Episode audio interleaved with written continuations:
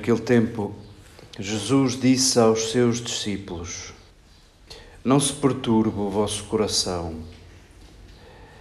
Se acreditais em Deus, acreditai também em mim. Em casa de meu pai há muitas moradas. Se assim não fosse, eu vos teria dito que vou preparar-vos um lugar. Quando eu for preparar-vos um lugar, virei novamente para vos levar comigo, para que onde eu estou estejais vós também. E para onde eu vou, conheceis o caminho. Disse-lhe Tomé: Senhor, não sabemos para onde vais, como podemos conhecer o caminho?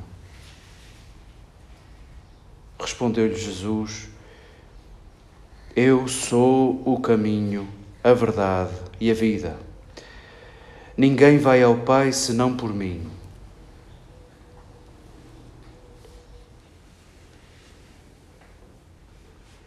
Queridas irmãs e amigas, acolhamos estes textos como o nosso alimento. Estes são os textos que não vão deixar o nosso dia na mesma. Estes são os textos que não vão deixar o nosso coração na mesma no dia de hoje.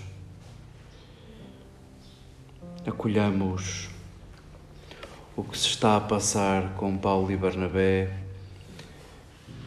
neste cristianismo que parece um avião a descolar, neste segundo tempo do cristianismo, onde Jesus já não anda com os discípulos e são os discípulos a ensaiarem como dar forma ao sonho de Jesus, como dar forma às palavras que nos deixou, aos gestos que nos deixou.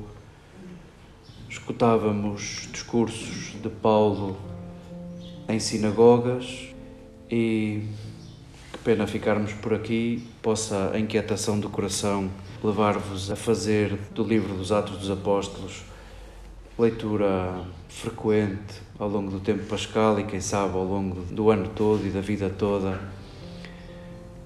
percebemos que os discípulos fazem escolhas ousadas.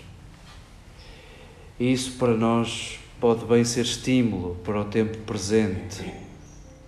Escolher falar a gentios, escolher integrar no grupo dos discípulos de Jesus incircuncisos, não praticantes da religião, não praticantes da lei de Moisés, é gravíssimo é escandaloso, é uma opção estratégica muitíssimo arrojada. E possa esses ensaios do cristianismo dos primeiros tempos, essas escolhas muito ousadas e com um grande esforço de adaptação do Evangelho ao tempo presente, à cultura presente, possam estimular-nos e devolver-nos alegria e esperança. E ao mesmo tempo encher-nos de coragem para decisões arrojadas que temos de tomar. Acolhamos este parágrafo dos Atos com Paulo e Barnabé, disponíveis a fazer da nossa fragilidade o que eles fizeram também. Dispormos-nos, interrogarmos-nos o que fazer, o que fazer com o sonho de Jesus para que não saia traído naquilo que nos é mais cômodo falar para iguais e viver para iguais. E acolhamos este parágrafo do Evangelho de João, que a primeira pergunta que fazemos é: mas porquê é que temos que ler discursos de despedida depois da ressurreição de Jesus? Nós que estamos em pleno tempo pascal, porquê é que temos de voltar atrás na narrativa? Porquê é que temos que voltar aos discursos de Jesus? Que nos são servidos ao longo deste tempo, aos discursos de despedida. Há uma frase de um belíssimo poema do Rui Santiago que nos recorda que só chegados ao fim podemos compreender aquilo a que estávamos destinados. E, em certa medida, ler os discursos de despedida de Jesus depois de tudo o que aconteceu, vemos uma luz especial, uma luz diferente e porventura sabores diferentes. Nós, com este parágrafo, queremos saborear as dúvidas dos discípulos e nós precisamos das dúvidas dos discípulos. Uns versículos antes, escutávamos Tomé a dizer a todos os outros, como se ele fosse o motivador do grupo, como se ele fosse aquele que dá coragem ao grupo. Vamos embora, vamos e vamos morrer com ele. Vamos com Jesus e isto é para morrermos. E até nos espanta a coragem e a lucidez de Tomé. Pois, uns versículos depois, como nos é servido hoje, faz pálida ideia afinal o que é que é para fazer. Mas afinal vais para onde? Mas afinal o que é que vai acontecer? Nós precisamos destas dúvidas.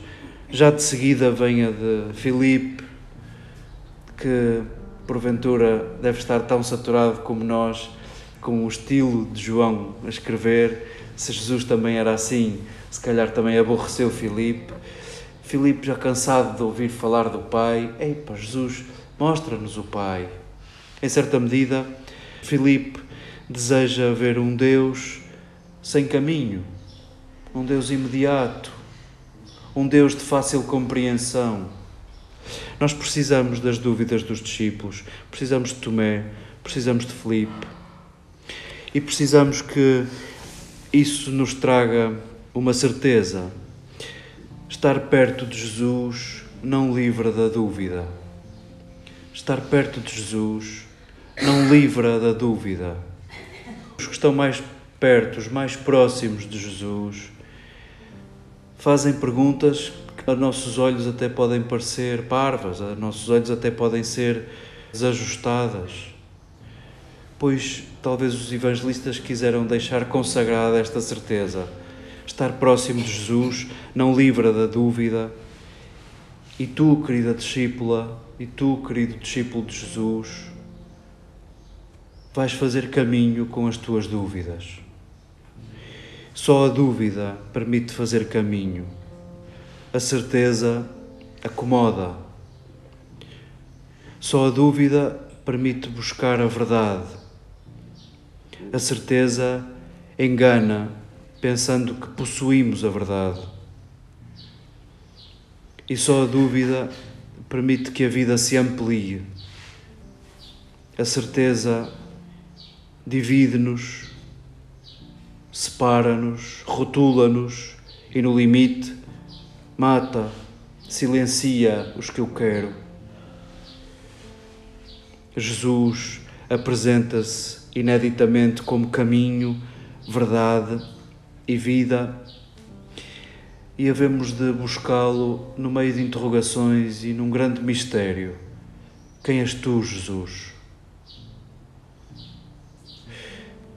Possamos nós reconciliar-nos com a dúvida, essa que permite fazer caminho essa que permite buscar a verdade, essa que permite ampliar a vida. E saboreemos a frase talvez central e mais enigmática e ao mesmo tempo mais carregada de esperança e de alegria. Esse Jesus, esse cuja obsessão era juntar, revela aos seus próximos: em casa de meu pai há muitas moradas e possa isso sossegar-nos o coração. Não permanece em Deus apenas aqueles que eu julgo e apenas aqueles que caminham com o meu caminho e fazem o que eu faço. Possa serenar-nos isto de Deus ser quem Ele é e como Ele é, e diferente das minhas previsões e diferente daquilo que me dá jeito que Ele seja reconciliemo-nos com este Deus que acolhe tudo e todos, congrega tudo e todos, também esses diferentes, também esses imprevisíveis, também esses surpreendentes. Reconciliemo-nos com esse Deus congregador e reconciliemo-nos com o caminho que porventura mais nos aproxima dele, o caminho da dúvida. O caminho da inquietação e da insegurança, possa isso que porventura aqui e ali vamos dizendo que não é desejável, possa ser isso a derreter as certezas do nosso coração e a deixar-nos abertos a percorrermos um caminho, a buscarmos a verdade e a ampliarmos a vida.